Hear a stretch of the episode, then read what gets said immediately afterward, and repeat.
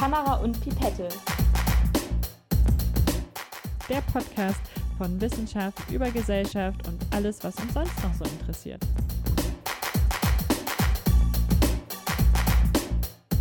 Hallo und herzlich willkommen zu einer neuen Folge Kamera und Pipette, der Podcast. Wir haben zwei großartige Neuigkeiten für euch. Die erste ist, wir sind wieder da. Yay! Yay! Und es ist außerdem auch schon Folge 4. Und die zweite Neuigkeit ist, wir haben heute eine Special-Folge für euch. Annika, was haben wir denn heute vor? Ja, wir wollen heute mal in eine ganz besondere Richtung gehen. Und zwar haben wir uns die aktuellen Ereignisse in der Welt zum Anlass genommen, um über ein ganz, ganz wichtiges Thema zu sprechen, und zwar das Thema Ehrenamt und welche Bedeutung Ehrenamt hat, weil nämlich sowohl Mareike als auch ich beide, ich war einmal ehrenamtlich tätig und Mareike ist immer noch ehrenamtlich tätig. Genau, und davon wollen wir euch heute ein bisschen erzählen. Aber vorher müssen wir ja noch klären, was denn unsere zwei Lügen und eine Wahrheit vom letzten Mal waren, Annika. Stimmt. Ja, in super guter Vorbereitung habe ich mir das natürlich vorhin nochmal durch den Kopf gehen lassen und nur Mareike weiß, dass das ähm, ja schon als die Aufnahme lief passiert ist. Genau, deine drei Themen waren ja gewesen, dass du entweder eine Gräfin bist, Mhm. gegen Blaubeeren allergisch bist Genau. oder schon mal einen Fallschirmsprung gemacht hast. Trotz Höhenangst. Trotz Höhenangst. Und ähm, letztes Mal glaube ich, auch wenn ich mich nicht ganz erinnere, dass ich gesagt habe, es wäre mega cool, wenn du eine Gräfin wärst. Und ich möchte immer noch, dass du Gräfin bist, Mareike. Bist du das? Tja, dann werde ich das jetzt mal auflösen. Und zwar bin ich tatsächlich Gräfin und mein Mm. offizieller Adelstitel lautet Gräfin Mareike, losgelöst über die wolkenziehende Himmelsvagabundin zu Hamburg. Das klingt jetzt natürlich erstmal Was? nicht nach einem normalen Adelstitel. Ja. Und das ist auch kein normaler Adelstitel. Allerdings, die Geschichte dazu beginnt vor über 200 Jahren. Und zwar mit Ludwig dem 16., seinerzeit König von Frankreich und Navarra. Und als König hat er natürlich verschiedene Gesetze erlassen und unter anderem auch ein besonderes Gesetz, das eine ganz besondere Erfindung betraf. Und das war die Erfindung des Heißluftballons. Okay. Und nach der ersten Luftfahrt mit einem Schaf, einer Ente und einem Huhn wurden an Ja. Bord auch die ersten Menschen befördert und erfolgreich in die Luft geschickt. Und auf Drängen des Adels hat er dann ein Gesetz erlassen, dass das Ballonfahren nur Adligen erlaubt. Und auch heutzutage ist es noch so, dass es eine Tradition gibt. Also Ballonfahren darf natürlich inzwischen jeder. Aber wenn du das erste Mal Ballon fährst, dann wirst du in den Ballonadel aufgenommen und bekommst einen Adelstitel. Ach, wie Und witzig. ich bin halt Ballon gefahren, ja. Ah, okay, das heißt, du hast dem, gehörst dem Ballonfahreradel an. Genau. Das ist eine witzige Geschichte. Ich hoffe, du trägst den auch auf all deinen offiziellen Dokumenten. Ah, das leider nicht. Habe ich mich jetzt äh, nicht getraut. ist ein bisschen sperrig, der Name. Mareikes Doktorarbeit mit ihrem Adelstitel vorne drauf. Vor allem Himmelsvagabundin. Das klingt besonders gut auf der Doktorarbeit. Ja, ich glaube, es das wird riesig. Ja, ich sollte das definitiv in Erwägung ziehen. Ja, Bei dir war ich mir letztes Mal mal wieder unsicher. Also du hast jetzt schon wieder einfach richtig geraten. Ich fasse es nicht. Ich hoffe, ich habe heute gute Geschichte, dass du auch mal falsch redest. Aber ich bin mal wieder gespannt. Ich lag ja bis jetzt immer nicht ganz so richtig. Aber ich glaube, deine Geschichten waren, du hast entweder zwei Wochen Informatik studiert, äh, wurdest auf einer Reise in Italien festgenommen, weil du im Trevi-Brunnen geschwommen bist. Oder in deiner Wohnung ist kein einziger Gegenstand pink. Ich glaube, ich habe das mit der Informatik geraten, aber du kannst jetzt mal erzählen, was es denn davon war. ich war leider noch nie in Rom, noch nicht einmal. Ich auch nicht, aber es soll total schön sein. Ja, aber ich habe tatsächlich mal zwei Wochen Informatik studiert. Oha, wie kam es denn dazu? Warum zwei Wochen? Das ist mega lang. Hallo, das schreibe ich immer in meinen Lebenslauf rein. ähm, ja, und zwar als Annika jung und dumm vom Abitur kam, wusste sie nicht ganz genau, was sie studieren soll und hatte sich erst überlegt, sie möchte gerne Lehrerin werden und hat sich deswegen an den unterschiedlichen Universitäten umgeguckt, wo sie denn alles auf Lehramt studieren kann und fand eine Universität, und zwar die Universität Gießen. Allerdings stellte sie dann auf dem Weg zur Universität Gießen, um sich zu immatrikulieren, fest, oh, Gießen ist weiter weg, als ich dachte. oh nein, und ich kenne niemanden in Gießen. Und dann packten sie extrem viele soziale Ängste und die Vorstellung, ganz allein und verbittert in Gießen zu sitzen, Oh nein. dass sie gesagt hat, na, vielleicht doch nicht Lehramt. stieg wieder zurück ins Auto und äh, fuhr wieder zurück gen Norden. Auf ihrer Route gen Norden lag die wunderschöne Stadt Magdeburg. Ähm, und zufälligerweise surfte sie im Internet und stellte fest, hey, Informatik ist NC-frei. Und du hast doch mal Informatik in der Schule gehabt. Das wird bestimmt dasselbe sein. Schreib dich mal ein. Das heißt, du hast gar nicht in Gießen Informatik studiert, sondern in Magdeburg zwei mhm. Wochen und danach hast du festgestellt, es ist überhaupt nicht deins, oder? Es ist überhaupt nicht das, was ich in der Schule damals hatte. Wer hätte das gedacht? Ähm, ja, und habe dann festgestellt, ähm, dass das wahrscheinlich doch nicht so ganz das ist, was ich gut kann und worauf ich Lust habe und habe mich dann doch nochmal umgeschaut und habe geguckt, hm, okay, was denn dann und wie kann es denn dann funktionieren und habe dann den Studiengang Kulturwissenschaften gefunden und konnte mich tatsächlich noch innerhalb dieser zwei Wochen einfach umimmatrikulieren, sodass ich auch überhaupt keine Zeit verloren habe während des Studiums und bin auch noch in fast alle Kurse reingekommen, in die ich rein wollte. Na, das ist doch perfekt. Eine glückliche Wendung dann. Ja, und äh, ich musste aber auch ein bisschen lachen, als ich dann im Masterstudium doch nochmal Informatik hatte. okay, das ist ja echt ein lustiger Fakt über dich, den wusste ich auch noch nicht. Aber jetzt mal zum Thema von unserem Podcast, und zwar Ehrenamt. Ich habe ein kleines Quiz für dich vorbereitet, damit wir das oh oh. Ehrenamt in Deutschland ein bisschen besser kennenlernen. Und dazu habe ich mal drei Fragen, die ich dir stellen möchte. Du hast auch Auswahlmöglichkeiten. Und sind Daten und Fakten aus dem Deutschen Freiwilligen Survey von 2019. Okay, ich bin gespannt. Ja, starten wir doch direkt mit Frage 1. Und zwar, was schätzt du, wie viele Menschen in Deutschland sind ehrenamtlich aktiv? Sind es das habe ich gelesen, das habe ich gelesen, ich habe es gelesen. Darf ich sagen? Okay. Ich wollte eigentlich noch meine Auswahlmöglichkeiten dir präsentieren, aber wenn du das schon weißt. Okay, du darfst auch erst deine Auswahlmöglichkeiten präsentieren. Okay, weil weißt du, dann können unsere Zuhörer nämlich auch mitraten. Okay. Diese Frage ist jetzt für unsere Zuhörerinnen und Zuhörer. Also sind es A, unter 20 Millionen, B, circa 25 Millionen oder C, über 30 Millionen? Muss ich jetzt warten, bis irgendwer eine Antwort sich überlegt hat? Ja, also eigentlich am besten wartest du, bis die Antworten jetzt eingeschickt wurden und dann machen wir den Podcast in einem Monat nochmal weiter. Alles klar. Dann bis zum nächsten Mal, Marek. Okay, war schön mit Janika. Okay. Ich habe gelesen, weil ich mich natürlich auch auf den Podcast vorbereitet habe und äh, dort beim, beim Bundesministerium war auf der Webseite und habe okay. gelesen, dass es. Da steht es tatsächlich ziemlich prominent oben drauf.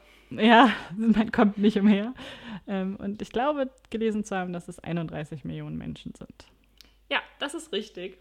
Und das entspricht sogar fast 40 Prozent der Bevölkerung ab 14 Jahren, die sich regelmäßig in Deutschland, also regelmäßig oder gelegentlich in Deutschland, ehrenamtlich engagieren. Und ich finde, diese Zahl allein schon zeigt, wie wichtig ehrenamtliches Engagement in Deutschland und in unserer Gesellschaft auch ist. Aber was ist denn eigentlich Ehrenamt überhaupt? Annika, wie würdest du denn das definieren? Also für mich würde ich ehrenamtliches Engagement so definieren, dass es sich dabei um eine Tätigkeit handelt, die ich freiwillig tue und die ich für entweder nur eine sehr geringe Ehrenamtspauschale oder eben auch unentgeltlich tue. Und das kann über viele unterschiedliche Bereiche sein, sei es über Politik, Soziales oder auch die Nachbarschaftshilfe. Und es geht immer darum, ein gewisses Ziel, ein gewisses soziales bzw. gesellschaftliches Ziel zu verfolgen und betrifft in der Regel, dass man eben helfen möchte. Also wir werden nachher bei dir beim THW sehen, dass es im großen Stil sein kann, dass man in Katastrophengebieten hilft, dass es aber auch im ganz kleinen Stil sein kann, wie ähm, die Nachbarschaft zu unterstützen oder kleinere Organisationen zu unterstützen. Und dabei ist es auch relativ ähm, unabhängig, wie lange man das Ganze macht. Also manche machen das zum Beispiel über Jahre, dass sie in der Feuerwehr tätig sind oder im Rettungsdienst oder eben manchmal auch nur ganz kurz, indem man den Einkauf übernimmt oder mal mit anpankt bei einer Veranstaltung zum Beispiel. Das hast du wirklich schön zusammengefasst. Dann würde ich direkt zu Frage 2 von unserem kleinen Quiz übergehen. Mhm. Und zwar geht es um den Vergleich von Stadt und Land. Also in welcher mhm. Region, also städtische Region oder ländliche Region, sind bezogen auf die Einwohnerzahl mehr Menschen ehrenamtlich aktiv? Sind es A, in ländlichen Gebieten mehr Menschen ehrenamtlich aktiv sind? Oder B, in städtischen Regionen gibt es mehr ehrenamtlich Aktive? Oder C, in beiden eigentlich genau gleich viele? Boah, das finde ich jetzt tatsächlich richtig schwierig. Das habe ich nicht gelesen. Also wenn ich jetzt an Land denke, dann sind da natürlich auf alle Fälle die ganzen freiwilligen Feuerwehren, wo super viele Menschen aktiv sind und auch äh, DRK und so weiter. Wenn ich jetzt allerdings an die großen Städte denke, sind da natürlich auch viele Menschen in ähm, Organisationen drin, die eben so ein bisschen mehr in die internationale Richtung gehen. Also zum Beispiel ähm, Flüchtlingshilfe oder in Organisationen wie UNICEF oder dem WWF und so weiter tätig. Ähm, also ich glaube, da gibt es schon viele, die sich auch engagieren. Aber ich glaube, aufgrund dieser ganzen freiwilligen Feuerwehren und so weiter würde ich, glaube ich, Land sagen. Ja, es ist tatsächlich so, dass in ländlichen Gebieten es bezogen auf die Einwohnerzahl mehr Ehrenamtliche gibt. Und zwar sind es dort 41,6 Prozent der BewohnerInnen, die dort ehrenamtlich aktiv sind. Und in städtischen Regionen sind es etwas weniger, und zwar 38,8 Prozent. Spannend.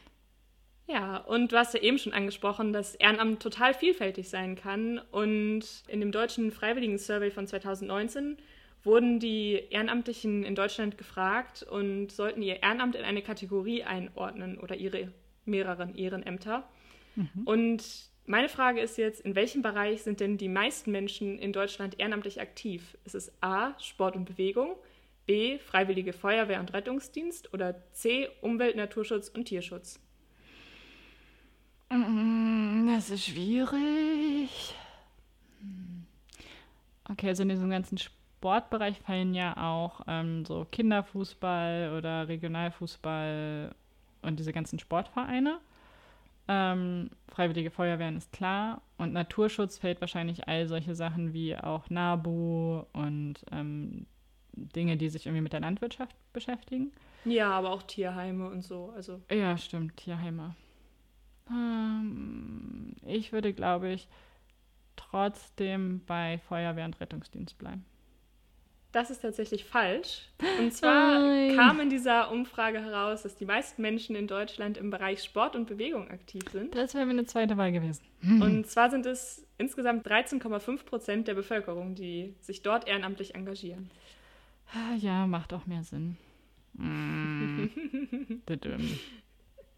So schlimm ist es ja nun auch nicht. Doch, ist mega schlimm. Sonst hätte ich nämlich alles richtig gehabt. Und Na, keine 100%-Quote, ja, Annika. Ich bin wirklich du? enttäuscht. Leistungsansprüche, Mareike. Hohe Leistungsansprüche. okay. Ja, ich finde, die Zahlen und Fakten aus dem Quiz zeigen, dass Ehrenamt in Deutschland ja irgendwie schon allgegenwärtig ist und eben mhm. auch ein wichtiger Teil unserer Gesellschaft und auch des gesellschaftlichen Zusammenlebens und Zusammenhalts. Mhm. Und ich habe mich dann gefragt, wie sieht denn das eigentlich im europäischen Vergleich aus? Und mhm. da habe ich mir die Zusammenfassung der Ergebnisse der Study on Volunteering in the European Union von 2010 angeschaut. Mhm. Und in dieser Studie wird geschätzt, dass 92 bis 94 Millionen Erwachsene in der EU ehrenamtlich aktiv sind. Und das entspricht 22 bis 23 Prozent der EuropäerInnen, die über 15 Jahre alt sind. Das ist schon nicht schlecht. Ja, das ist also auch eine ganze Menge. Allerdings gibt es zwischen den Mitgliedstaaten auch deutliche Unterschiede in der Beteiligung der Bürgerinnen an freiwilligen Tätigkeiten. Einige Länder haben zum Beispiel eine lange Tradition des freiwilligen Engagements und einen ziemlich gut entwickelten freiwilligen Sektor. Dazu zählen zum Beispiel die Niederlande, Schweden und auch Deutschland. In Schweden und den Niederlanden sind sogar über 40 Prozent der Erwachsenen ehrenamtlich aktiv. Krass. Und in anderen Ländern hingegen entwickelt sich der Freiwilligensektor gerade erst noch. Dazu zählen zum Beispiel Griechenland, aber auch Bulgarien, wo weniger als 10 Prozent der Erwachsenen ehrenamtlich tätig sind. Insgesamt kann man aber sagen, dass die Zahl der ehrenamtlichen Aktiven in der EU steigen mhm. und auch die Zahl der freiwilligen Organisationen immer weiter ansteigt. Hätte ich tatsächlich nicht so erwartet, ähm, aber ist ja prinzipiell erstmal gut. Ehrenamtliche gibt es natürlich nicht nur in Europa, sondern auch überall auf der Welt sind Menschen freiwillig für andere und die Gemeinschaft aktiv. Was denkst du denn, wie viele Menschen sind weltweit freiwillig oder ehrenamtlich tätig? Naja, vorhin haben wir ja schon gehört, dass es meistens sich so um die 20 Prozent herum bewegt. Deswegen würde ich das jetzt hier auch einfach mal ansetzen. Und ähm, genau, das wären ja dann ungefähr 1,4 Milliarden. Damit liegst du tatsächlich gar nicht so falsch. Das Freiwilligenprogramm der Vereinten Nationen UN Volunteers schätzt die Zahl der freiwillig tätigen Menschen weltweit auf mehr als eine Milliarde. Hm, siehst du, gar nicht so schlecht. Ich wollte mir dann außerdem nochmal anschauen, welche Gründe und Faktoren es gibt, warum sich Menschen weltweit ehrenamtlich engagieren oder ehrenamtlich aktiv sind. Es gibt mehrere Gründe, die Menschen zu ehrenamtlicher Arbeit bewegen. Manchmal entsteht das Bedürfnis zu helfen spontan, zum Beispiel nach Naturkatastrophen kann das der Fall sein. Die Bereitschaft, ein Ehrenamt zu übernehmen, hängt aber auch viel von persönlichen Faktoren ab. Zum Beispiel spielt das Bildungsniveau eine Rolle. Je größer der Bildungsstand ist, desto eher ist eine Person auch bereit für eine ehrenamtliche Tätigkeit. Auch ein höherer sozioökonomischer Status und die Beteiligung am sozialen Leben können insgesamt die Freiwilligkeit fördern. Und es ist auch so, dass Berufstätige eher ehrenamtlich engagiert sind als Nicht-Berufstätige.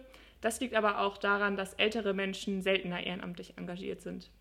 Außerdem spielt auch eine altruistische Einstellung und soziale und karrierebezogene Bedürfnisse eine große Rolle dabei, ob man sich für ein Ehrenamt entscheidet. Da werden wir ja wahrscheinlich nachher auch noch mal so ein bisschen drauf eingehen, was unsere ganz persönlichen Ziele waren, uns für ein Ehrenamt zu entscheiden. Ja, da bin ich auf jeden Fall auch drauf gespannt, von dir zu hören.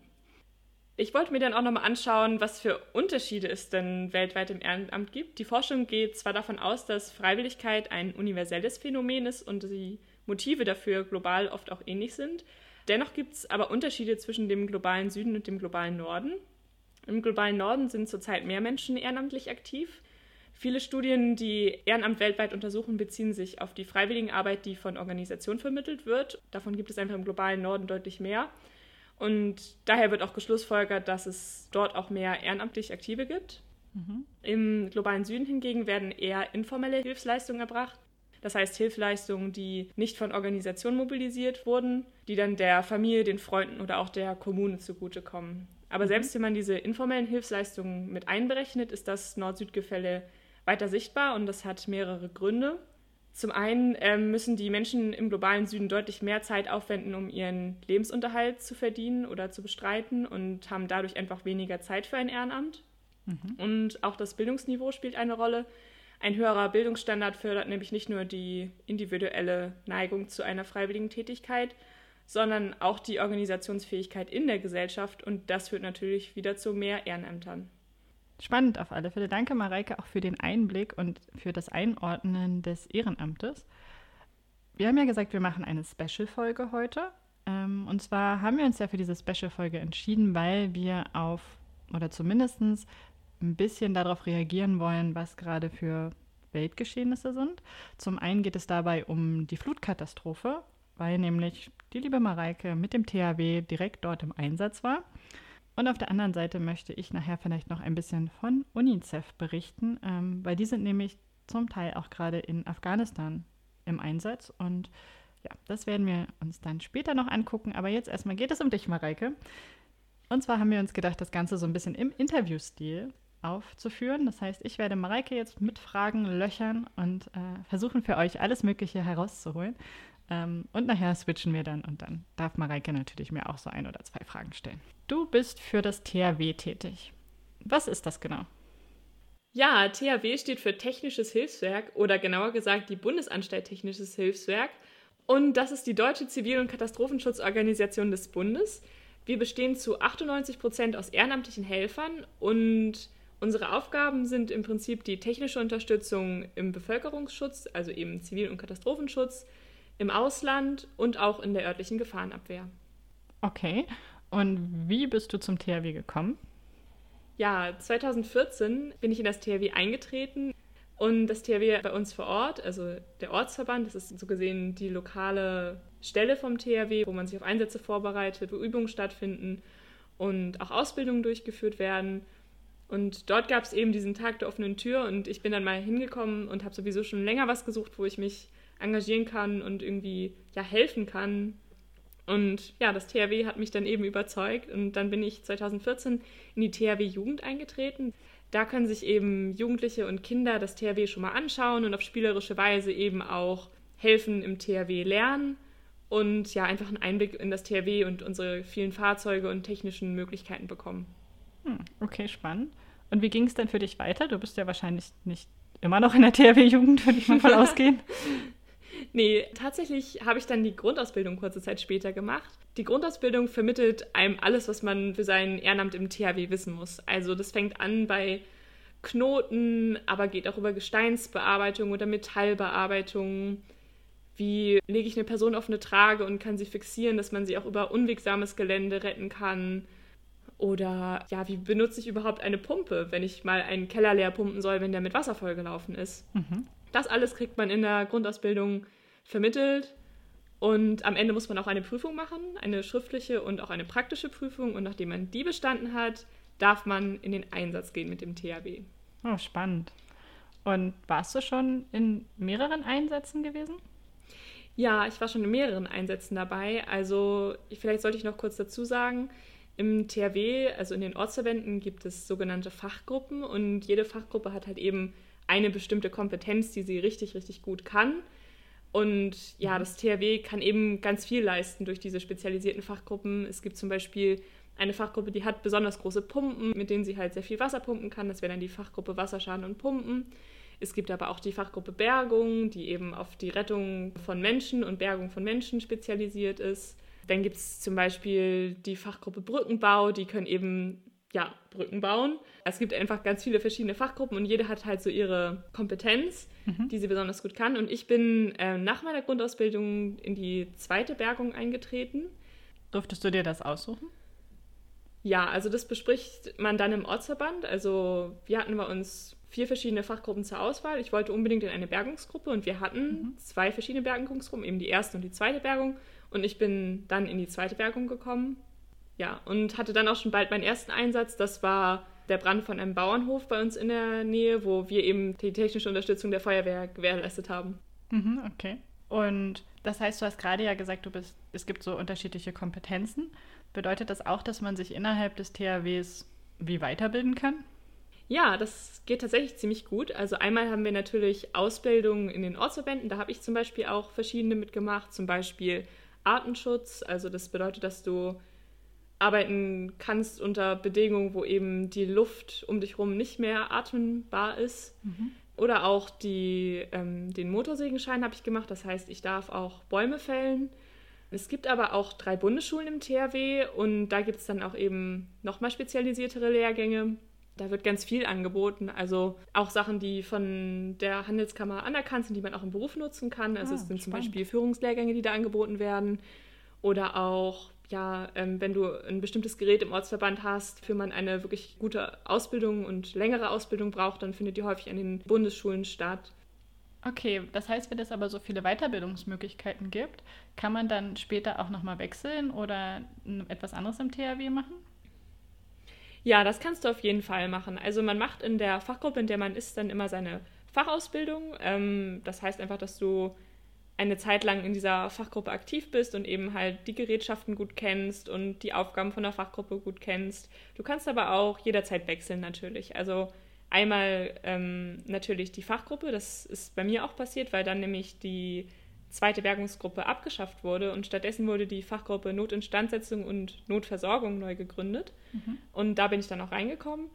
Aber du kannst auch zum Beispiel, wenn du in eine neue Stadt ziehst ähm, und da ein anderer THW-Ortsverband ist, problemlos mit deiner Ausbildung, die du halt schon hast von deinem alten Ortsverband, direkt in diesen neuen Ortsverband gehen und das wird eben auch alles anerkannt und du kannst halt auch dort in der jeweiligen Fachgruppe dann weiterarbeiten, wenn der Ortsverband dieselbe Fachgruppe hat. Aber man kann eben auch zwischen den Fachgruppen wechseln, wenn man dann einfach nach einiger Zeit merkt, dass einen eben nochmal was anderes interessiert. Okay, ich kann mir jetzt allerdings unter ähm, Notinstandsetzung und Notversorgung nicht super viel vorstellen. Was habt ihr denn da gemacht? Ja, die Fachgruppe Notversorgung und Notinstandsetzung hat ganz vielfältige Aufgaben. Das mag ich auch daran. Also zum einen die notfallmäßige Unterbringung von Personen, aber auch das Transportieren von Gütern an Land, aber auch an Wasser. Außerdem haben wir auch Ausrüstung, um Einsatzstellen zu beleuchten oder auch Pumpen, mit denen wir eben ja zum Beispiel Keller leer pumpen können. Also es sind eben ganz vielfältige Aufgaben, die diese Fachgruppe hat. Okay.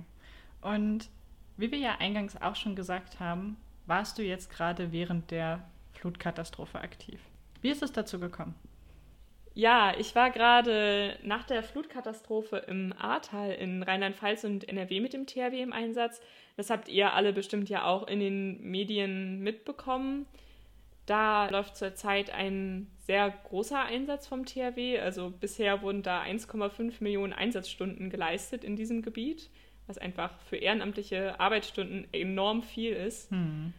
Und ja, am Anfang hat das THW halt vor allem akute Nothilfe geleistet. Das heißt, zum Beispiel Lageerkundung, Rettung von Menschen, aber auch, dass einfach Zugänge zu bestimmten Gebieten geschaffen wurden. Auch Pumparbeiten waren dabei. Und nachdem diese akute Nothilfe eben vorbei war, war eben klar, dass in dieser Region einfach die Infrastruktur komplett beschädigt ist. Das heißt, in einigen Regionen ist die Trinkwasserversorgung komplett zusammengebrochen, Strom war nicht mehr da. Und das ist eben auch, was das THW super gut kann. Also eben Trinkwasser bereitstellen, aufbereiten, das in das Trinkwassernetz dann auch einschleusen, Strom bereitstellen. Ein wichtiger Punkt waren auch Brücken zu bauen. Im mhm. Ahrtal sind über 60 Brücken kaputt gegangen bei dem Hochwasser.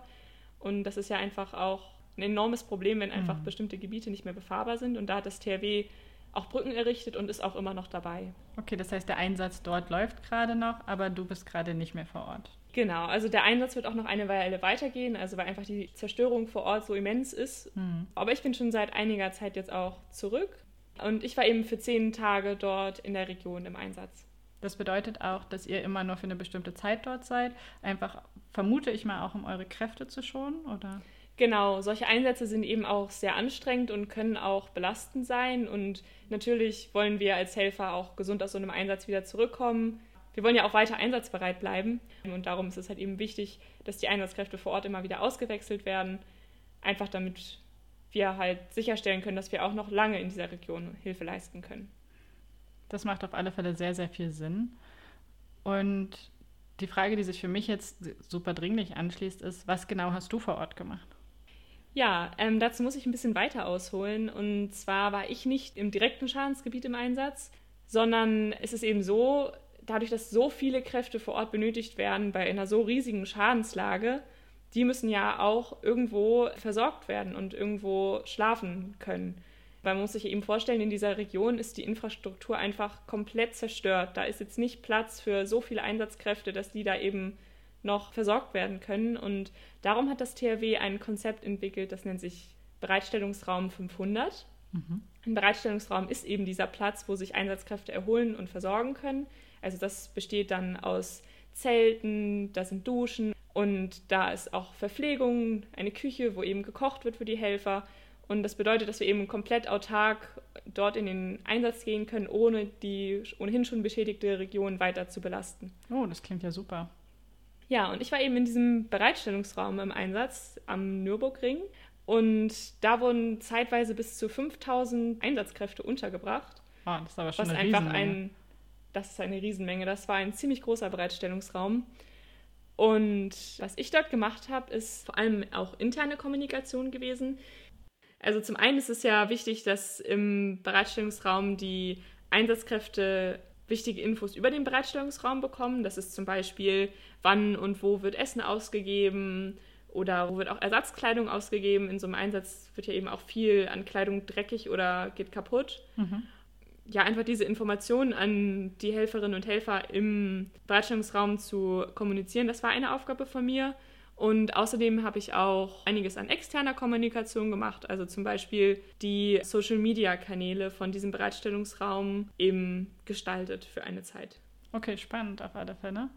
Und was würdest du sagen, weil viele von uns haben natürlich, außer das, was sie in den Medien sehen, nicht wirklich einen Eindruck davon, wie es dort vor Ort aussieht oder was, wie die Lage vor Ort ist.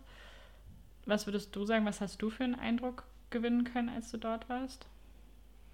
Mm, also ich war tatsächlich auch einmal im Schadensgebiet, weil ich eine bestimmte Fachgruppe, die dort im Bereitstellungsraum auch tätig war, das ist die Lok M, also die Materialerhaltung, die eben auch zu Einsatzstellen fahren und halt Fahrzeuge reparieren, mhm. die konnte ich eben begleiten. Und deswegen habe ich auch das Schadensgebiet gesehen und es ist schon immens, was da kaputt ist. Man sieht einfach, wie lange es dauern wird, das alles wieder aufzubauen. Also mhm. der Schaden ist schon riesig. Einfach, das ist kaum in Worte zu fassen. Einige Helfer haben schon gesagt, das sieht dort aus wie im Kriegsgebiet, weil einfach da nichts mehr steht. Das ist alles weggefegt von diesen Wassermassen. Aber gleichzeitig ist es auch so, dass wir viel Dankbarkeit erfahren haben als THW. Mhm. Also, dass die Menschen vor Ort einfach auch dankbar waren, dass wir da waren, um zu helfen, dass wir dort wieder Brücken hingebaut haben, dass es plötzlich wieder Trinkwasser gab, dass irgendwann wieder Strom gab und das einfach so eine Erleichterung war, auch für die Leute vor Ort, dass die eben auch einfach sehr dankbar waren, was wir da alles geleistet haben und auch immer noch leisten. Ja, das kann ich mir gut vorstellen. Ähm, Zumindest sind das ja auch die Bilder, die man ganz häufig sieht. Ähm, aber was sich für mich dann auch noch die Frage stellt, wenn ihr dann dorthin fahrt in die Gebiete, seht ihr natürlich auch das Leid und ihr seht die Menschen, denen es nicht gut geht und ähm, wenn du auch von Bergung sprichst, vielleicht auch Menschen, die halt nicht mehr am Leben sind. Wie gehst du mit solchen Themen um? Das ist, ähm, sind natürlich schwierige Themen für alle Einsatzkräfte, aber deswegen hat das THW eben auch Strukturen geschaffen, um ja den Umgang mit, mit solchen schwierigen Ereignissen gut überstehen zu können. Und da gibt es zum Beispiel das Einsatznachsorgeteam, die führen eben Gespräche mit betroffenen Helferinnen und Helfern, die eben bestimmte Sachen erlebt haben, die vielleicht nicht so einfach zu verarbeiten sind. Die sind auch an den Einsatzstellen vor Ort immer ansprechbar. 24-7 ähm, kann man dort mit denen das Gespräch suchen und das wurde auch gut angenommen und ja, die helfen praktisch den Helfern.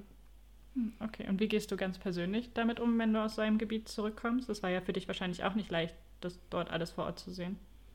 Ja, ähm, ich habe tatsächlich erstmal einfach zwei Tage nicht wirklich was gemacht. Ich habe mir einfach die Zeit und die Ruhe genommen, wieder in meinen Alltag zu starten, habe mich mal richtig ausgeschlafen, habe was Nettes gekocht, habe mich mit Freunden und Familie unterhalten, was ja auch im Einsatz doch manchmal ein bisschen zu kurz kommt, weil man eben so eingebunden ist. Und was würdest du sagen, mal abgesehen davon, dass ihr da sehr viel Leid seht und es sehr schwierig vor Ort ist, gibt es wahrscheinlich auch so die kleinen Momente des Alltags, die vielleicht dann trotzdem irgendwie ganz schön sind oder worüber man sich sehr freut.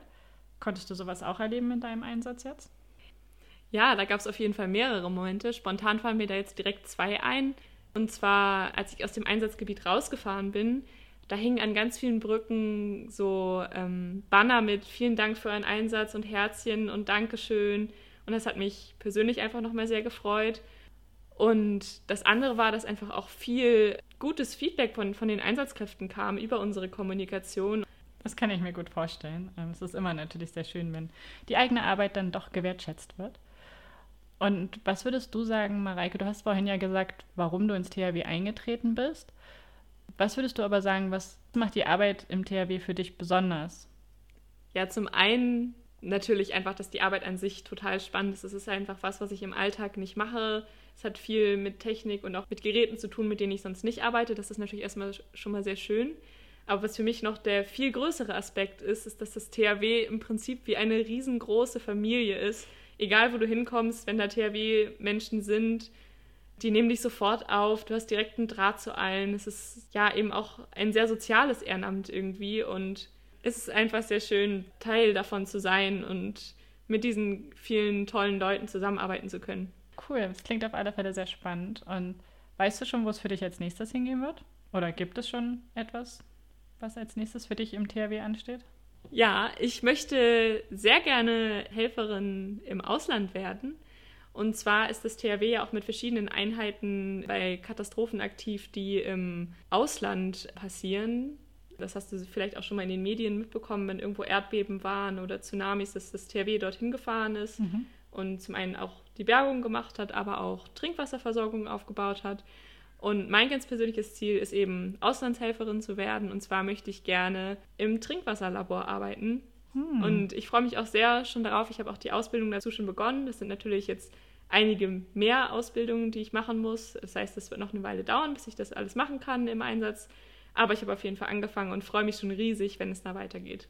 Okay, spannend. Dann danke ich dir auf alle Fälle, Mareike, für diesen sehr wertvollen und sehr wichtigen Einblick ins THW. Ja, gerne. Ähm, es war für mich sehr spannend und ich würde sagen, wenn Zuhörende von uns noch Fragen haben, dann könnt ihr uns die auf alle Fälle auch immer schicken und wir werden schauen, wie wir die beantwortet bekommen. Und vielleicht kommt ja dann irgendwann nochmal ein Mini-QA, Mareike übers THW. Ja, ich freue mich auf jeden Fall auf eure Fragen und die werden natürlich auch beantwortet. Und ich freue mich jetzt auch total darauf, von dir zu hören, Annika. Was hast du denn heute vorbereitet? In meinem Teil wird es jetzt äh, sich um ein, mehr oder weniger um eine Studie handeln, die in der Schweiz durchgeführt wurde. Und die hat eine sehr passende Überschrift, wie ich finde. Und zwar nennt die sich die neuen Freiwilligen. Hast du eine Idee, womit sich das beschäftigen könnte, Mareike? Hm. Also wenn ich die neuen Freiwilligen jetzt erstmal so hören würde, nicht. Aber wir haben ja schon vor dem Podcast gesprochen, deswegen weiß ich, dass du ein bisschen, glaube ich, auf die Digitalisierung hinaus möchtest. Genau, das große dicke Wort Digitalisierung, was man immer wieder hört. Ähm, und zwar geht es einfach darum, dass wir jetzt in unserer modernen Welt doch einfach auch mehr Möglichkeiten haben als früher.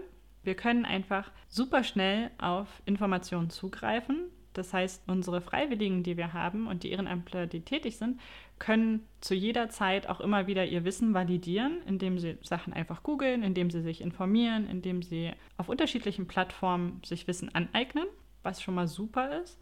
Und zum anderen wird aber auch dadurch, dass wir eine sehr vernetzte Welt haben, Ehrenamt teilweise auch immer, also es verschwimmen immer mehr die Grenzen. Zum Beispiel können wir dadurch halt eben nicht nur vor Ort tätig sein, in einem kleinen Bereich, in unserer Stadt oder in unserem Dorf, sondern wir können uns theoretisch von unserem Sofa zu Hause international tätig werden und können ähm, super schnell einfach auch, sei es einfach nur eine Spende leisten. Wir können uns aber auch vernetzen mit anderen. Wir können uns einer Bewegung anschließen, die zum Beispiel versucht, bestimmte politische Ziele durchzusetzen, die sich für bestimmte Sachen einsetzt, zum Beispiel gegen den Klimawandel, ähm, oder aber auch zum Beispiel einfach mit Geld zu helfen und für bestimmte Sachen zu spenden. Ein weiter großer Punkt ist auch die Vernetzung und die damit verbundene Partizipation. Es ist nicht mehr nur so, dass wir nur die Kräfte in unserem Dorf mobilisieren können, sondern wir können, wenn es irgendwo eine Herausforderung gibt, ein Problem gibt, wo wir schnelle Hilfe leisten müssen, können wir auf Kräfte auf der ganzen Welt zugreifen. Wir können Freiwillige überall in den hintersten Ländern der Welt organisieren und sie strukturieren und auch, wie du es ja zum Beispiel auch beim THW gemacht hast, wir können auch eine Kommunikation bereitstellen, die digital stattfindet. Das heißt, wir müssen nicht mehr mit jedem Einzelnen sprechen. Wir müssen auch nicht mehr uns über das Telefon organisieren, sondern wir können einfach in super kurzfristiger Zeit sehr, sehr viele Menschen erreichen. Und du hast ja gesagt, bei euch waren zwischenzeitlich äh, über 1000 Menschen. Über 5000. Über 5000, genau, Entschuldige. Alleine in diesem Bereitstellungsraum. Genau, allein über 5000 Menschen in diesem Bereitstellungsraum. Und du hast mit deiner internen Kommunikation einfach diese ganzen Menschen erreicht. Und das halt in kurzer Zeit. Das wäre halt nicht möglich gewesen, hätten wir eben einfach diese digitalen Tools nicht, die wir jetzt zur Hand haben. Ja, das stimmt auf alle Fälle. Ja. Also bei uns lief das natürlich auch digital. Also wir hatten zwar auch ein paar Aushänge, mhm. weil es auch immer Menschen gibt, die nicht in diesem Kommunikationskanal drin sind, aber die Hauptkommunikation lief eben doch auch über einen digitalen Kommunikationskanal. Ja, genau. Und du hast vorhin auch gesagt, dass du externe Kommunikation auch mitgemacht hast. Das heißt, du ähm, warst für die Social-Media-Kanäle des Bereitstellungsraums zuständig und hast dort Postings gemacht. Und auch das ist ein riesengroßer Faktor, wenn wir über die Digitalisierung und die neuen Freiwilligen sprechen. Denn wir können einfach auch über die Herausforderungen, die eben gerade in der Welt vorhanden sind, eine riesengroße Menge von Menschen informieren. Wir können in, auf Instagram super schnell Fotos teilen. Wir können in Insta-Stories einfach Menschen dabei sein lassen, ihnen Einblicke geben in bestimmte Sachen vor Ort. Wir können uns aber auch stark machen über die sozialen Netzwerke. Wir können uns, ähm, wir können unsere Meinung kundtun und wir können uns auch mit anderen zusammenschließen. Und ich glaube einfach, dass das ein unheimlich großer Vorteil ist, den wir haben als neue Freiwillige und als neue Ehrenamtler. Und dass das, glaube ich, in Zukunft einfach noch super viele Möglichkeiten bietet, um gemeinsam aktiv zu sein und auch gemeinsam über Grenzen hinweg aktiv sein zu können. Wie man das auch jetzt immer wieder sieht, ähm, es gibt auch immer mehr vernetzte Aktionen, immer mehr Sachen, über die sich zusammengeschlossen wird. Wo da gibt es zum Beispiel Spendenaufrufe für Menschen, die in Not sind, wo Menschen von überall her spenden und wo einfach auch die Möglichkeit, dass jemandem geholfen werden kann, viel, viel größer ist. Und das ist einfach so mm. der Ausblick, den ich sehe und der Ausblick, den auch die Studie gesehen hat, dass da gerade was die freiwillige Arbeit angeht, immer mehr Möglichkeiten sind, um das Ganze weiter auszubauen. Ja, auf alle Fälle. Also genauso wie sich alle anderen Bereiche im Leben immer weiter digitalisieren und auch teilweise vereinfachen, spielt das natürlich im Ehrenamt auch eine große Rolle mit äh, digitalen Mitteln zu arbeiten. Und viele Organisationen sind ja auch darauf angewiesen, Helfer oder auch Spenden zu werben. Und das findet ja auch inzwischen zu einem großen Teil digital statt. Ja. Und wir können natürlich auch, was man auch nicht vergessen darf, digital Menschen super schnell weiterbilden oder ihnen super schnell auch einen kurzen, kompakten Einblick über gewisse Sachverhalte geben. Also ich weiß das zum Beispiel von UNICEF. Wir haben sehr viele Erklärvideos auch, die nicht nur die Arbeit von UNICEF beschreiben und die internen Strukturen, sondern auch einfach die darauf aufmerksam machen, wie es Kindern in anderen Ländern geht, wie es Kindern in bestimmten Gebieten geht, was es dort für Herausforderungen gibt und womit man einfach auch helfen kann. Und so ist es auch, wenn man zum Beispiel den Naturschutz oder auch den Artenschutz betrachtet. Es gibt mittlerweile einfach auch schon total coole Computerspiele, die von unterschiedlichen Organisationen bereitgestellt wurden, wo Kinder und Jugendliche in einer sehr, sehr spielerischen Art erleben können, was Artenschutz bedeutet, was Tierschutz bedeutet, wie man sich engagieren kann und was auch total wichtig ist. Es gibt zum Beispiel ein total süßes Spiel, wo man die Deiche der Nordsee erkundet und erkundet, äh, was denn so ein Deich macht, was für Tiere dort leben, ähm, wie man denen helfen kann, dann, dass es dort so Artenschutzstationen gibt, in denen man äh, unterschiedliche Sachen lernen kann, aber auch die Tiere dort vor Ort unterstützen kann und warum sie denn auch schutzbedürftig sind. Und ja, ich finde das einfach total toll. Ja, das klingt total süß und aber auch total sinnvoll, Kinder so an solche Themen ranzuführen. Genau, einfach auch eine Art und Weise zu wählen, die für die jeweilige Zielgruppe einen Mehrwert bietet und der halt auch Spaß macht, weil schlussendlich, das hat man bei dir ja auch gesehen, Mareike, auch wenn es harte Themen sind, auch wenn es schwierige Themen sind, macht die Arbeit ja trotzdem Spaß und gibt einem total viel. Ja, auf alle Fälle. Und wo wir aber auch schon dabei sind, dass einem seine Arbeit sehr viel gibt, darf man nicht vergessen, dass es auch schwierige Themen im Bereich der freiwilligen Arbeit gibt. Man darf nicht unterschätzen, dass man häufig auch mit Leid in Kontakt kommt, mit Leid von Menschen, mit Leid von Tieren, aber auch mit Ungerechtigkeiten und mit Dingen, die vielleicht manchmal schwer zu verarbeiten sind. Und für mich ist es ein sehr wichtiger Punkt, den auch nochmal aufzugreifen, weil immer mehr Freiwilligenorganisationen sich auch damit beschäftigen. Da geht es ganz viel darum, wann tut mir meine Arbeit nicht mehr gut und wie kann ich auf mich achten. Weil man darf nicht vergessen, wir machen das natürlich alle aus einem ganz bestimmten Grund. Und da kurz die Frage an dich, Mareike, was war dein Grund, warum du freiwillig aktiv geworden bist? Mhm, als ich damals ins THW eingetreten bin, war das vor allem, weil ich anderen Menschen helfen wollte. Mhm aber mittlerweile gibt es natürlich so viel mehr Gründe, sich einfach weiter zu engagieren, seitdem ich natürlich das THW auch kenne, seitdem ich die Leute dort kenne. Und ja, für mich gibt es mittlerweile einfach unzählige Gründe, im THW aktiv zu sein. Ja, genau. Es gibt eine Studie, die hat das ähm, mal analysiert und hat sich mal angeguckt, was die Gründe dafür sind, warum Menschen freiwillig aktiv werden. Und genauso wie du ging es mir nämlich damals auch. Ich wollte auch gerne anderen Menschen helfen. In meinem Fall wollte ich Kindern gerne helfen und bin dementsprechend zu UNICEF gegangen. Und das ist tatsächlich auch der Grund, den die meisten Menschen angeben, wenn sie ehrenamtlich tätig sind. Der zweitmeiste Grund ist allerdings auch ein etwas mehr intrinsisch motivierter Grund, und zwar, dass man sieht, dass seine Arbeit etwas bewirkt, dass man für die Dankbarkeit auch arbeitet, wenn man sieht, dass das, was man tut, einfach sehr, sehr viel Wertschätzung erfährt bei den Menschen. Und das sind natürlich schon so zwei Punkte, die manchmal vielleicht nicht ganz leicht zu handeln sind, weil man darf nicht vergessen, wir machen das alle in unserer Freizeit. Und unsere Freizeit ist begrenzt. Und äh, da sich gut einzuteilen und neben seiner ehrenamtlichen Tätigkeit auch noch auf sich selbst zu achten und Selbstfürsorge zu betreiben, ist manchmal vielleicht einfach ein bisschen schwierig. Und Nein sagen fällt vielleicht nicht immer allen ganz leicht. Deswegen sind viele Organisationen auch schon dazu übergegangen, auch äh, sich genau damit zu beschäftigen und sich anzugucken, okay, was können wir tun, um unsere Freiwilligen darin zu unterstützen, auch auf ihre mentale Gesundheit zu achten. Wie du gesagt hast, ihr im THW, ihr habt da ja Kräfte für, die sich dafür dann einsetzen und die immer wieder auch dafür ansprechbar sind. Das ist ja schon mal ein richtig guter Mechanismus. Das gibt es in vielen anderen ähm, freiwilligen Organisationen natürlich auch. Aber wo möchte ich eigentlich mit meinem Punkt hier eigentlich gerade hin? Und zwar will ich eigentlich nur den Appell nochmal nach draußen geben.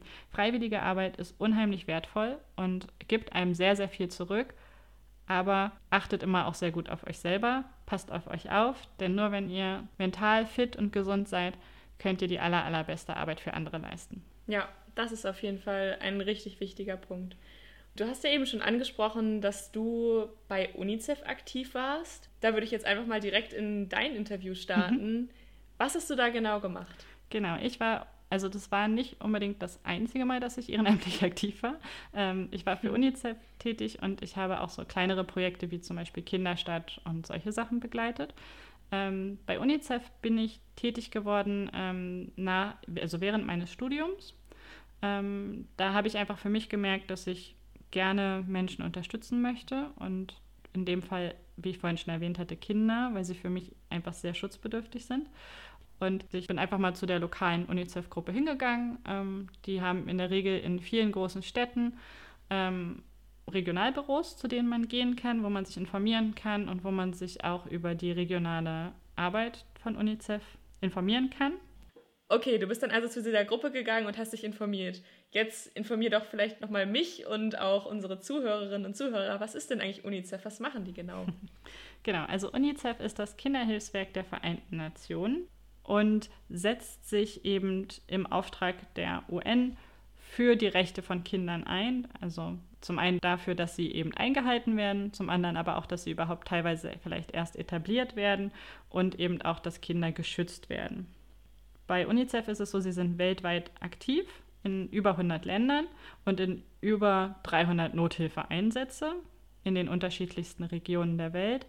Und es geht dabei immer darum, zum einen schnelle Nothilfe zu leisten, also in Krisengebieten, wie wir es jetzt zum Beispiel gerade in Afghanistan haben, aber auch, und das ist vielleicht eine kleine Besonderheit bei UNICEF, ähm, sie versuchen auch immer langfristige Hilfe zu machen. Das war auch eine der Sachen, die wir immer wieder versucht haben zu vermitteln. Sie sind nicht nur dafür da, schnell dorthin zu kommen, Hilfe zu leisten und dann wieder abzuziehen, sondern sie versuchen Strukturen aufzubauen, wo sich eben in den Ländern freiwillige Kräfte von UNICEF, die auch aus dem Land kommen. Das heißt, sie kennen die Kultur, sie kennen die Sprache, sie kennen die lokalen Gegebenheiten.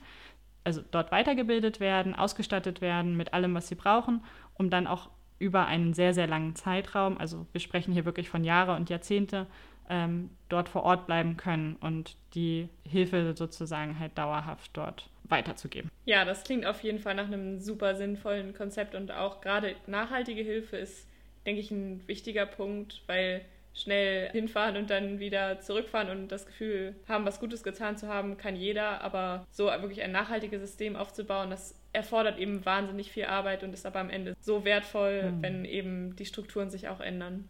Ja.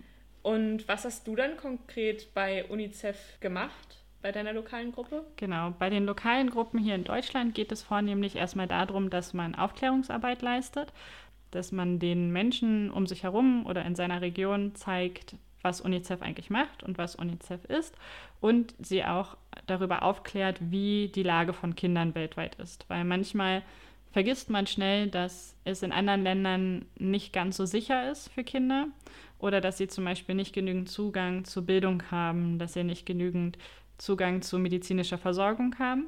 Und da war es eine Aufgabe von uns, darüber aufzuklären. In, das kann auf unterschiedlichen Arten und Weisen sein. Also es gibt Infoveranstaltungen, die man macht. Es gibt ähm, Gespräche, die man führt, weil Menschen in die Regionalbüros reinkommen und mit einem sprechen möchten. Ähm, das kann aber auch sein, dass man vielleicht unterschiedliche Veranstaltungen macht. Ich bin dann zum Beispiel später dazu übergegangen, eine Hochschulgruppe zu gründen an der Uni Magdeburg mit einer Freundin zusammen haben wir das dann sozusagen uns zur Aufgabe gemacht, da eine Hochschulgruppe zu machen. Und wir haben das dann versucht, immer auch mit Kooperationspartnern zu machen. Also wir haben zum Beispiel mal beim Poetry Slam einen Stand gehabt, wo wir über die Rechte von Kindern aufgeklärt haben. Was sind die eigentlich und wie steht es um sie? Wie werden sie gewahrt oder wo werden sie vielleicht nicht gewahrt? Genau, also das kann wirklich auf komplett unterschiedlichste Art und Weise passieren, wie man darüber aufklärt. Ähm, und natürlich ein anderer wichtiger Faktor, den darf man vielleicht gerade eben auch bei Organisationen wie UNICEF nicht außer Acht lassen. Das Ganze kostet unheimlich viel Geld. Und es kostet unheimlich viel Geld, ähm, alleine schon Impfstoff in andere Länder zu transportieren, sie dort zu verimpfen, die Nachsorge zu machen ähm, oder auch, wie du gesagt hast, zum Beispiel Wasser bereitzustellen, also sicheres Trinkwasser. Und da war natürlich eben auch einer unserer Ansprüche gewesen, für UNICEF Spendengelder zu sammeln. Ähm, das kann auch hier wieder komplett unterschiedlich sein. Bei uns war es eher meistens so, dass wir Veranstaltungen gemacht haben, größere Veranstaltungen, manchmal auch vielleicht mit Kooperationspartnern zusammen und dann sozusagen den Erlös dieser Veranstaltungen weitergegeben haben an die jeweiligen Gebiete. Äh, manchmal haben wir das auch gebietsspezifisch gemacht. Also wenn wir wussten, okay, es gibt da gerade einen ganz, ganz besonderen Bereich auf der Welt, äh, wo aktiv gerade super viel Hilfe nötig ist, dann haben wir zum Beispiel manchmal auch spezielle Themenabende gemacht oder spezielle Veranstaltungen, die sich darauf bezogen haben und haben dann auch manchmal gezielt Spendengelder gesammelt, um sie in die Gebiete zu schicken. Das ist auf jeden Fall ziemlich interessant. Wie oft habt ihr euch getroffen? War das so einmal in der Woche? Genau, also für, bei unserer Hochschulgruppe war es so gewesen, dass wir ähm, zum einen uns auf alle Fälle immer bei den großen Veranstaltungen getroffen haben. Das waren dann zum Beispiel die Campus Days, also wenn neue Studierende an die Universität kamen oder auch lange nach der Wissenschaft. Ähm, und für uns als interne Gruppe, wo wir dann auch geplant haben, was wollen wir machen, in welche Richtung geht es oder uns auch gegenseitig informiert haben über die Lage in unterschiedlichen Ländern, das haben wir versucht, einmal die Woche zu realisieren. War nicht immer ganz möglich, ähm, weil natürlich auch gerade in den Semesterferien nicht jeder immer Zeit hatte. Da ist dann vielleicht auch mal einiges ausgefallen. Aber wir haben schon versucht, da eine Regelmäßigkeit reinzubekommen. Und was hat dich jede Woche motiviert, da wieder hinzugehen? Also was war so dein, also du, klar, du hast gesagt, am Anfang, du wolltest am Anfang helfen, aber was hat dich dann jede Woche immer wieder dazu gebracht, zu dieser Hochschulgruppe zu gehen und sich für die Rechte von Kindern einzusetzen? Ähm, genau, also am Anfang war es wirklich einfach das, ich wollte halt Kindern gerne helfen ähm, und wollte da Schutzräume einfach bieten können. Später war es natürlich so, dass man vielleicht, wenn man so eine Hochschulgruppe leitet, auch gewisse Verpflichtungen hat und die Gruppe nicht so ganz alleine lassen kann. Ähm, ja, das ist, denke denk ich, auch äh, ein Punkt, den man bei Ehrenamt schnell vergisst, dass du ja nicht nur unbedingt deine Freizeit opferst, sondern manchmal auch einfach Verpflichtungen hast. Hm die du halt halten musst, damit halt andere Leute auch weiterarbeiten können. Ja, natürlich. Aber es war auch ähm, einfach so, dass unsere Gruppe bestand aus sehr vielen internationalen Studierenden, die auch aus den unterschiedlichsten Ländern der Welt kamen. Und ähm, es war einfach super toll, sich mit diesen Menschen auszutauschen. Super toll, ihre unterschiedlichen Meinungen zu hören und ihren Blick auf die Welt und auf ähm, soziales Engagement. Und gerade dadurch, dass wir eben auch Menschen hatten, die zum Beispiel aus Syrien kamen oder aus Indien kamen, die uns einfach einen direkteren Blick in die Welt geben konnten, das ja, gab einem einfach total viel. Ja, das klingt auf alle Fälle ziemlich spannend. Und bist du dann in deiner Hochschulgruppe vor Ort in Magdeburg aktiv oder gibt es auch Programme, wie du dann als Hilfeleistungseinsatz in ein anderes Land fährst? Ähm, also man ist vornehmlich in seiner jeweiligen Regionalgruppe einfach tätig äh, und versucht in der Region, in der man lebt, Aufklärungsarbeit zu machen und Spenden zu sammeln. Es gibt es aber auch so, es gibt auch Hochschultreffen, wo sich Hochschulgruppen aus ganz Deutschland treffen und wo man eben gemeinsam auch deutschlandweite Kampagnen zum Beispiel sich überlegt, beziehungsweise auch einfach andere Gruppen in anderen Städten oder in anderen Bundesländern unterstützt bei ihrer Arbeit.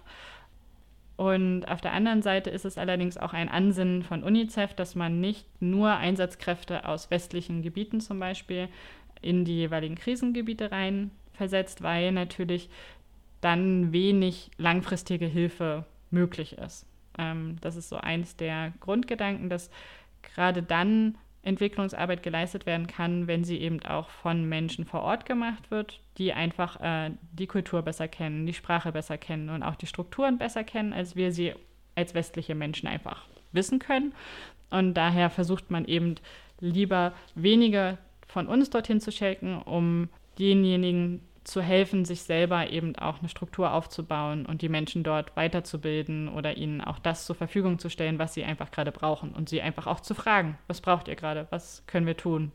Was gab es denn für dich in deinem Ehrenamt so für besondere Momente, die es für dich besonders schön und lohnenswert gemacht haben? Also es gab super, super viele Momente, die für mich unheimlich schön waren. Den Austausch mit den Menschen in meiner Gruppe, die einfach mir das Weltbild so viel erweitert haben, dadurch, dass sie mir Einblicke in ihre Lebensbereiche gegeben haben. Das war unheimlich wertvoll. Und es war halt auch total schön zu sehen. Wir haben mal eine Kooperation gemacht mit ähm, den Ingenieuren ohne Grenzen. Und da haben wir ein Sommerfest mit, oder beziehungsweise es war ein Kinderfest gewesen, gemeinsam gestaltet. Und dabei war es eben so, dass Studierende von uns, die aus einem technischen Bereich kamen, haben einfach mal gezeigt, wie man mit den einfachsten Mitteln Wasser bis zu einem gewissen Grad säubern kann. Also wirklich mit so ganz einfachen Sachen, wo man halt in so eine Plastikflasche hat man halt irgendwie Steine reingemacht, um den gröbsten Dreck rauszubekommen. Man hat eine bestimmte ähm, feinen Sand genommen, um das weiter noch zu weiter zu filtrieren und so weiter. Also wirklich ganz, ganz einfach. Und Kinder konnten dann mit uns diese Mini-Wasserfilter bauen und selber sehen, wie halt super schlammiges Wasser dadurch halt bis zu einem gewissen Grad einfach geklärt wurde. Und diese Kinderaugen, als sie dann gesehen haben, wie einfach das ist und dass sie das selber machen können und wie wichtig das auch ist, dass man eben Wasser sauber macht, bevor man es auch trinkt, fand ich halt total wertvoll und äh, super spannend auch zu sehen. Ja, das klingt auf jeden Fall nach einem richtig tollen Erlebnis. Okay, aber du hast jetzt ja erwähnt, du warst für die Hochschulgruppe von UNICEF aktiv. Bist du denn aktuell noch aktiv? Nein, ich bin aktuell nicht mehr tätig für UNICEF. Ich hatte dann die Leitung abgegeben und habe nur noch mal hier und da vielleicht unterstützt, wenn Nachfragen aufgekommen sind. Ähm, das liegt einfach aus, an dem Grund, dass ich äh, dann ins Berufsleben eingestiegen bin und einfach mich für eine Weile sehr darauf konzentrieren wollte und dort erstmal auch viel meiner Energie reingesteckt habe. Ähm, ich könnte mir aber gut vorstellen, dass ich doch nochmal aktiv werde, ähm, sei es für UNICEF oder vielleicht auch für eine andere ähm, freiwilligen Organisation. Ähm, ja, könnte ich mir gut vorstellen, dass ich das dann doch nochmal vielleicht demnächst angehe. Das klingt auf jeden Fall nach einem sehr guten Plan. Und wie ist das jetzt gerade aktuell? Gibt es ja sehr viele Berichte über Afghanistan mhm. und auch die Lage von Kindern und Frauen in Afghanistan. Was sagst du denn dazu oder was sind denn deine Gedanken auch vielleicht aus UNICEF-Sicht? Genau, also ich kann natürlich nicht für UNICEF sprechen. Ähm, da gibt es einfach Sprecher, die das viel besser können als ich. Ähm, aber ich kann natürlich meine Gedanken dazu geben. Und als ich gesehen habe, ähm, die Bilder in, in den Nachrichten, habe ich natürlich als erstes irgendwie auch daran gedacht, oh Gott, da passiert gerade was richtig, richtig Schlimmes. Und da sind viele, viele Menschen, die um ihr Leben bangen müssen. Und viele Kinder, für die gerade die Zukunft super ungewiss ist weil man weiß einfach nicht, wie sich der Konflikt dort jetzt weiterentwickeln wird und man weiß auch nicht, wie dann die Chancen für Kinder sind, eben auf eine gute gesundheitliche Versorgung und auf eine gute Bildung vor allen Dingen auch. Ähm, deswegen betrachte ich natürlich diese Bilder auch mit einer gewissen Sorge und mache mir eben meine Gedanken, wie ich da unterstützen kann. Auf der anderen Seite weiß ich auch, dass UNICEF seit über 65 Jahren in Afghanistan tätig ist und ähm, wir dort auch unterschiedliche Bereiche haben und unterschiedliche Anlaufstellen für Kinder und Frauen oder eben auch für Binnenflüchtlinge. Ich habe mir vorhin kurz einmal die ähm, Äußerungen unseres Leiters von UNICEF Afghanistan durchgelesen, beziehungsweise der für eben diesen Bereich zuständig ist. Und äh, seine Hauptaussage war gewesen, UNICEF ist in Afghanistan, um zu bleiben, was natürlich erstmal eine sehr krasse Aussage auch ist. Sie haben jetzt in dem Gebiet ihre Kräfte nochmal verstärkt und versuchen eben, soweit sie können, humanitäre Hilfe zu leisten und versuchen immer weiter Bereiche einzurichten, in denen sie humanitäre Hilfe leisten können und äh, in denen sie auch die Menschen unterstützen können und haben jetzt kurzfristig auch nochmal die mobilen Gesundheits- und Ernährungsteams aufgestockt, die eben auch versuchen, in den Gebieten dann die Menschen, die zum Beispiel auf der Flucht sind oder auch die Kinder, die gerade ähm, zum Beispiel nichts zu essen haben, zu unterstützen. Und man kann auch auf der UNICEF-Seite spenden für explizit auch für Afghanistan. Das ist eine Besonderheit bei UNICEF, dass man explizit angeben kann, wofür das Geld verwendet werden soll. Also sei es jetzt für ein Projekt, zum Beispiel eben für Wasserversorgung oder aber auch für Krisengebiete wie Afghanistan gerade. Ähm, man kann aber auch bei UNICEF ganz explizit bestimmte Sachen spenden. Also man kann zum Beispiel, das fand ich irgendwie immer total kurios, aber man kann zum Beispiel ähm, explizit Impfdosen spenden, ähm, man kann explizit sogenannte Schulzelte auch spenden. Das heißt, das sind dann wirklich mobile Einrichtungen, die geschaffen werden, wo es die Möglichkeit gibt, dass Kinder dann unterrichtet werden, auch in Krisengebieten. Und so kann man dann einfach, wenn man das möchte, explizit auch seine Spende tätigen. Wir haben in den Hochschulgruppen allerdings immer auch so ein bisschen dazu gesagt, dass es manchmal vielleicht auch ganz sinnig sein kann, allgemeine Spenden zu machen, einfach weil dann die Gebiete vor Ort selber wissen, was sie brauchen und dann das Geld auch gezielter einsetzen können. Ja, das ergibt auf alle Fälle Sinn. Du hast aber ja nicht nur UNICEF als Ehrenamt gehabt, sondern auch die Kinderstadt. Das hattest du in einer anderen Folge ja schon mal erwähnt gehabt, nebenbei.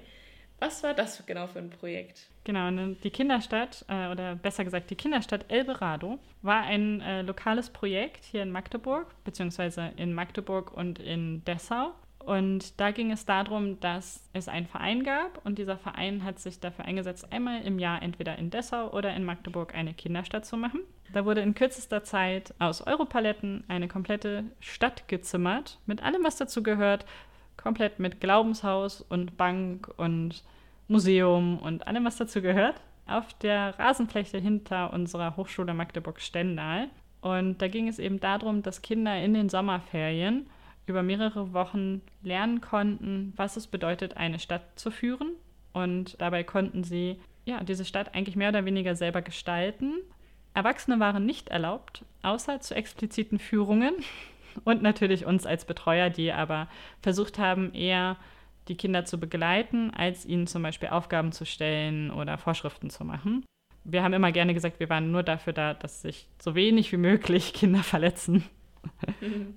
Das klingt auf jeden Fall auch nach einem echt coolen Projekt. Mhm. Und äh, als Betreuerin, was hast du denn da so gemacht? Also, was waren deine Aufgaben? Wir als Betreuerinnen und Betreuer waren unter anderem für, jeweils immer für die unterschiedlichen Stände oder auch Bereiche in der Kinderstadt zuständig. Ich war für den Infopoint sozusagen zuständig. Also äh, wir haben mit den Kindern zusammen die Elberado News geschrieben. Das war eine Tageszeitung, die die Kinder jeden Tag rausgebracht haben, wo sie selber Interviews geführt haben oder auch sich Witze ausgedacht haben oder einfach das Leben in der Stadt so ein bisschen zusammengefasst haben. Wir haben aber auch geguckt, was man zum Beispiel von den Sachen, die in der Kinderstadt produziert wurden. Also wir hatten ja einen Bereich, die haben Kerzen gemacht, wir hatten eine Schneiderei, wir hatten eine Schmuckwerkstatt. Also es gab viele Bereiche, die einfach Sachen produziert haben mit den Kindern. Und die haben wir dann in unserem Infopoint zum Beispiel nach draußen verkauft. Das heißt, da kamen in der Regel dann meistens die Eltern zum Beispiel und haben dann mhm. dort die Sachen der Kinder gekauft. So hat natürlich sich das Projekt dann auch noch ein kleines bisschen finanziert, weil man darf nicht vergessen, das Ganze war wirklich mit sehr, sehr wenig Kosten verbunden für die Kinder auch. Und sie haben auch dafür eben da komplett auch Verpflegung bekommen. Also es stand immer genügend ähm, Trinkwasser und auch Säfte und Tee zur Verfügung. Und es gab auch jeweils mittags immer dann auch eine Mittagsmahlzeit für alle Kinder und für die Betreuenden. genau. Und ich habe dann da einfach im Infopoint mit den Kindern da geguckt, was können wir verkaufen, wie können wir die Zeitschrift schreiben. Und wir haben später dann auch noch Stadtführungen eingeführt. Die konnten auch von den Eltern gekauft werden in unserem Infopoint. Und dann haben die Kinder eine kleine Stadtführung mit ihren Eltern durch die Kinderstadt gemacht, die ja sonst eben keinen Einblick haben konnten. Ja, das klingt ja richtig süß. Und wenn du jetzt so eine Horde Kinder betreuen solltest, da war bestimmt einiges los. Was waren denn da so die Herausforderungen? naja, ich hatte ja zum einen die Horde von Kindern nie alleine zu betreuen, sondern wir waren halt immer ein ganzes Team aus äh, Helfenden, die da dann die Sachen mitorganisiert hatten. Ähm, was einmal sehr, sehr herausfordernd war, tatsächlich äh, gab es irgendwann während der Kinderstadt einmal ähm, eine Unwetterwarnung. Und wir mussten in kürzester Zeit, äh, weil wirklich schweres, schweres Gewitter angesetzt war und das Ganze draußen im Freien stattgefunden hat, die komplette Kinderstadt evakuieren. Und ähm, da natürlich halt super gezielt, also wir haben das vorher auch immer trainiert und auch geprobt, aber ähm, es gab dann ein Codewort, was einmal durch die komplette Kinderstadt von Betreuer zu Betreuer weitergegeben wurde. Und dann ähm, hat man dafür gesorgt, dass die Kinder eben aus der Stadt geführt werden in äh, die Hochschule rein, wo sie dann einfach sicher waren und von dort, wo wir dann gucken konnten, dass wir alle Eltern nach und nach abtelefonieren, damit sie auch wieder abgeholt werden. Das war sehr herausfordernd, weil man da natürlich halt auch immer dann geguckt hat, okay, haben wir nichts vergessen, haben wir niemanden vergessen, sind alle da, sind alle da, wo sie sein sollten. Ähm, ja, das war etwas schwierig.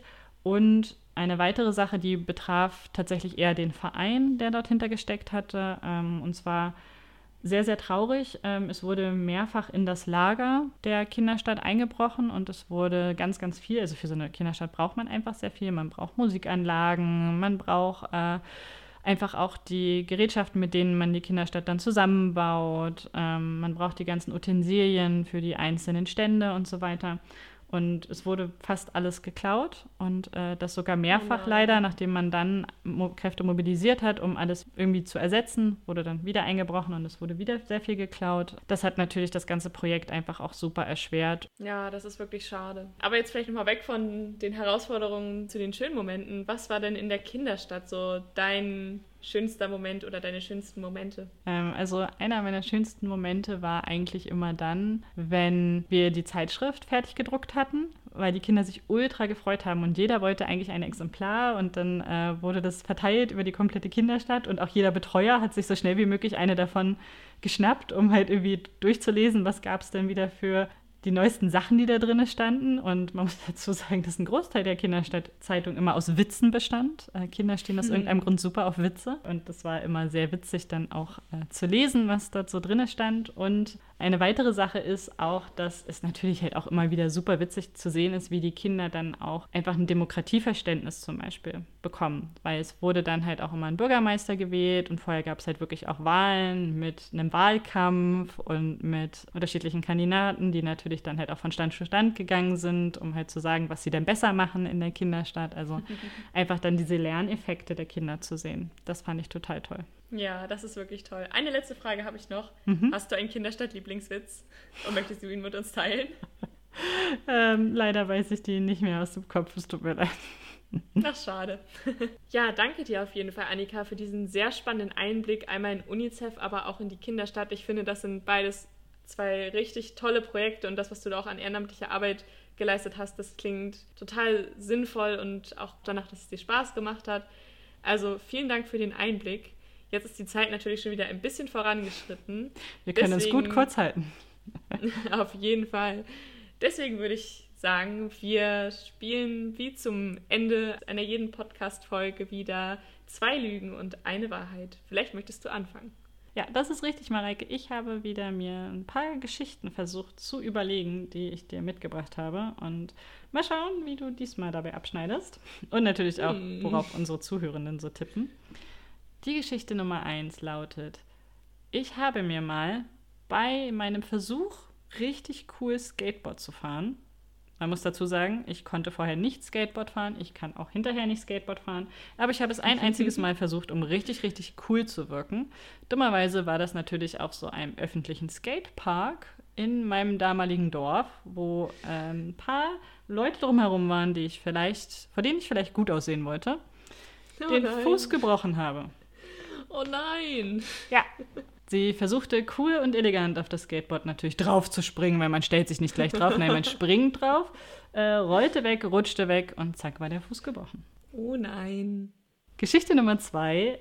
Ich hatte mal die verrückte Idee, mich mit einem eigenen Kerzenimperium selbstständig zu machen und habe mich sehr, sehr viel mit dem Kerzenziehen und mit äh, unterschiedlichen Arten von Kerzen beschäftigt, weil ich wirklich dachte, dass ich damit mir ein Business aufbauen kann und wollte das gerne mal tatsächlich beruflich machen.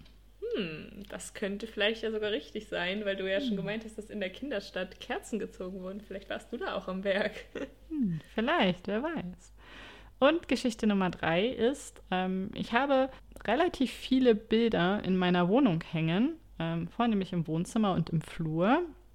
Und normalerweise würde man denken, ja, da sind so Familienfotos, die sie dort hängen hat oder ähm, Fotos, die sie irgendwie vielleicht mal selber aufgenommen hat. Nein, nein, nein, nicht bei Annika. Bei Annika hängen in den Bildern in ihrer Wohnung, zwar sind das Bilder zum einen, äh, also berühmte Gemälde, wie zum Beispiel das Mädchen mit dem Perlenohrring, oder auch Szenen aus berühmten Filmen. Zum Beispiel haben wir hier ähm, den Paten oder auch James Bond aber nicht äh, so, wie ihr euch das jetzt vielleicht gerade vorstellt.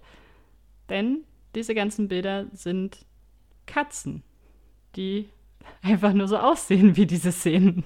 Hm, ähm, tja, also Skateboard fahren und Fuß brechen. Hm, ich hoffe nicht, dass dir das passiert ist. Das klingt sehr unangenehm. Hm. Deswegen tippe ich darauf jetzt auch mal nicht. Ähm, ansonsten das Kerzenziehen. Hm, also ich glaube, also ich war ja schon mal bei dir zu Hause mhm. und äh, da sind mir jetzt keine besonderen Kerzen aufgefallen und ich denke mal, selbst wenn das Business gescheitert ist, hättest du vielleicht ein paar special selbstgemachte Kerzen bei dir zu Hause stehen. Da die mir aber nicht aufgefallen sind, denke ich mal, dass das eine Lüge ist. Ähm, bleiben nur noch die speziellen Katzenbilder. Ich war zwar bei dir in der Wohnung, aber ehrlich gesagt erinnere mich ich mich überhaupt nicht. Das ist die Frage, was, was wäre dir eher aufgefallen? Kerzen oder, ja, Kerzen oder Bilder, Bilder, von Katzen in äh, klassischer Kunst? Tja, hm. Wobei die Katzen, das ist auch schon relativ auffällig. Ich glaube irgendwie, dass mir das hm. auch aufgefallen wäre. Vielleicht ist doch das mit dem Skateboard richtig. oh Mann, das ist ja maximal verwirrt. Ich mag es immer, okay. wie schön verwirrt du bist. Also, ich tippe auf das Skateboard. Hm. Obwohl ich es erst ausgeschlossen habe. Ich habe wirklich mal wieder gar keine Ahnung. Oh Mann. naja, ihr könnt ja auch mal mitraten und einfach uns schreiben, was ihr denkt, was bei Annika wohl die eine Wahrheit ist. Ich bin ich sehr Ich habe gespannt. wieder keine Ahnung. Ich hoffe, dass ich dieses Mal richtig liege. Es wäre schön. so für die Statistik, ne? Ja, das wäre echt toll. Aber was sind denn deine zwei Lügen und eine Wahrheit? Tja, ich habe mir wieder größte Mühe gegeben, nachdem du jetzt einfach schon dreimal meine Geschichte einfach jedes Mal erraten hast. Ich fasse es nicht. Und dabei habe ich mir mit der Gräfin letztes Mal so viel Mühe gegeben. Unfassbar, dass du das errätst. Okay, also hier kommen meine drei Geschichten, von denen zwei Lügen sind. Die erste Geschichte ist, ich gehe total gerne schwimmen und ich kann auch gut tauchen und ich kann unter Wasser sogar drei Minuten lang die Luft anhalten. Hm, nicht schlecht. Meine zweite Geschichte ist, dass ich aus irgendeinem Grund schon mal das Motiv auf einer Werbepostkarte war. Und meine dritte Geschichte ist, oder der dritte Fact ist, dass ich beim Autofahren noch niemals geblitzt wurde. Hm. Jetzt darfst du raten. Das ist ja mega mies. Ich würde dir irgendwie alle diese Sachen zutrauen. Das sind so positive Sachen, von denen ich mir so denke, so, ja, klar, why not? Hm, darf man Nachfragen stellen? Den, den, den Schwierigkeitsgrad. Ah, Also ich glaube, kommt auf die Nachfrage. Du kannst sie gerne stellen und ich überlege mir dann, ob ich sie beantworte. oh, das würde ich so gerne im Berufskontext manchmal sagen. ähm, für was war es Werbung? Mm, das wird nicht verraten. Okay. Also, ich weiß, dass du eine gute Schwimmerin bist. Deswegen könnte ich mir das tatsächlich vorstellen, dass du auch sehr lange tauchen kannst. Ähm, ich würde dir durchaus zutrauen, dass du auf irgendeine Postkarte mal drauf warst. Passiert ja manchmal schnell. ja, mal eben so zwischendurch, hups. Na, wer weiß, also es könnte ja für irgendwie was fürs THW gewesen sein oder für irgendwas in eurem Ort damals oder fürs Aikido. Also da gibt es ja irgendwie super viele Ansatzpunkte bei dir, wo du hättest mal drauf sein können.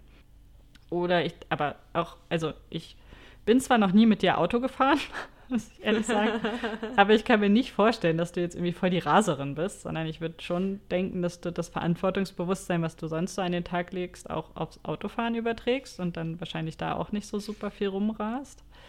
Deswegen traue ich dir alles zu. Aber ich habe so ein bisschen das Gefühl, dass du mich vielleicht an der Nase herumführen willst. Deswegen nehme ich trotzdem das Auto. Ich glaube, du wurdest noch nie geblitzt. Du bist viel zu gut, Okay. um geblitzt zu werden. Ist eingeloggt. Die Auflösung gibt's beim nächsten Mal. Ja, auf alle Fälle ratet gerne mit und schreibt uns oder kontaktiert uns oder ja, kommt auf uns zu und lasst uns wissen, was eure Ideen zu, den, zu unseren Lügen und Wahrheiten sind. Ähm, eine kurze Anmerkung noch ähm, zu unserer heutigen Special-Podcast-Folge. Ähm, wir versuchen euch in unserer Quellenliste neben unseren kompletten Quellen, so wie das der Name schon sagt, ähm, zu verlinken, auch mal gucken, dass wir vielleicht eine kleine Übersicht finden, wo man sich alles ehrenamtlich engagieren kann. Da könnt ihr dann gerne mal reingucken. Vielleicht ist da ja das ein oder andere für euch dabei. Ja, ansonsten schreibt uns gerne, wenn ihr noch Fragen habt. Die beantworten wir natürlich wie immer sehr gerne. Und auch Anregungen und Ideen, was wir noch so in unserem Podcast besprechen könnten, sind natürlich herzlich willkommen. Ja, und das war's dann jetzt auch schon wieder. Und wir freuen uns natürlich riesig, wenn ihr das nächste Mal auch wieder einschaltet. Und bis dahin wünschen wir euch eine schöne Zeit und tschüss, Annika, bis zum nächsten Mal. Tschüss, Mareike, bis zum nächsten Mal.